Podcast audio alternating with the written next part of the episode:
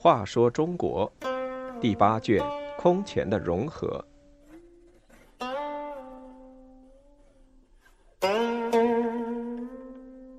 九十北征柔然。柔然是北魏北方的一个以游牧为主的民族，对北魏威胁很大。太武帝出击柔然，俘获大量人口牲畜，增加国力，解除了后顾之忧。柔然是北魏北边的一个以游牧为主的少数民族。天兴五年（公元402年），首领社伦摆脱北魏统治。建立了奴隶制的柔然汗国，对作战勇敢的赐给战利品和俘虏，对怯懦退却的加以鞭挞，甚至以石头击杀。漠北冬季寒冷，不能放牧，柔然要进入漠南，因而经常骚扰北魏的边境。为抵御柔然侵犯，北魏先在边境线上建立六个军镇，派重兵把守。后又在漠南筑起长达两千多里的长城。太武帝拓跋焘继位后，国力已经强大。为解除后顾之忧，他改变以前的防御战略，开始对柔然进行大规模反击。神禄二年（公元429年），太武帝决定进攻柔然，遭到鲜卑贵族大臣们的反对。尚书令刘杰指使太史令张渊、徐变提出天象表明出师不利。大臣们附和说，张渊年轻时劝阻苻坚南伐，苻坚不听而败，张渊言无不中。懂得天文的崔浩主张出击，便与他们辩论，把二人的观点一一驳倒。二人于是又提出，柔然国处于荒漠。得其地不能耕种，得其民不能易使，发大兵征伐得不偿失。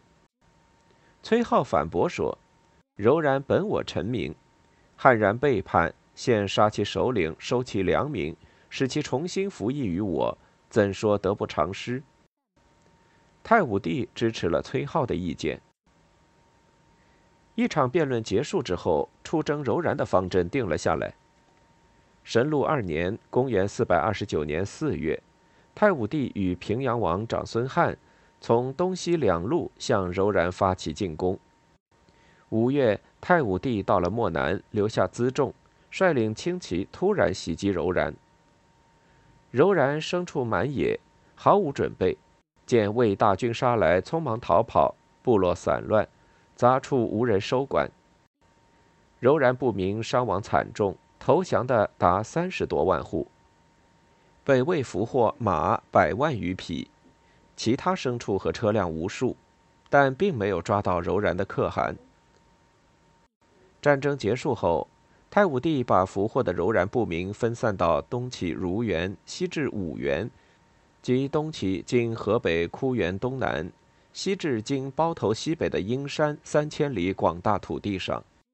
命长孙翰等监督统治，强迫他们放牧和耕种土地，然后征收其租赋。经过这次战争，柔然一蹶不振。太平真君四年（公元443年），太武帝再一次进攻柔然，他兵分四路，自己统帅中路，另派十五将出东路，十五将出西路，十五将为后继。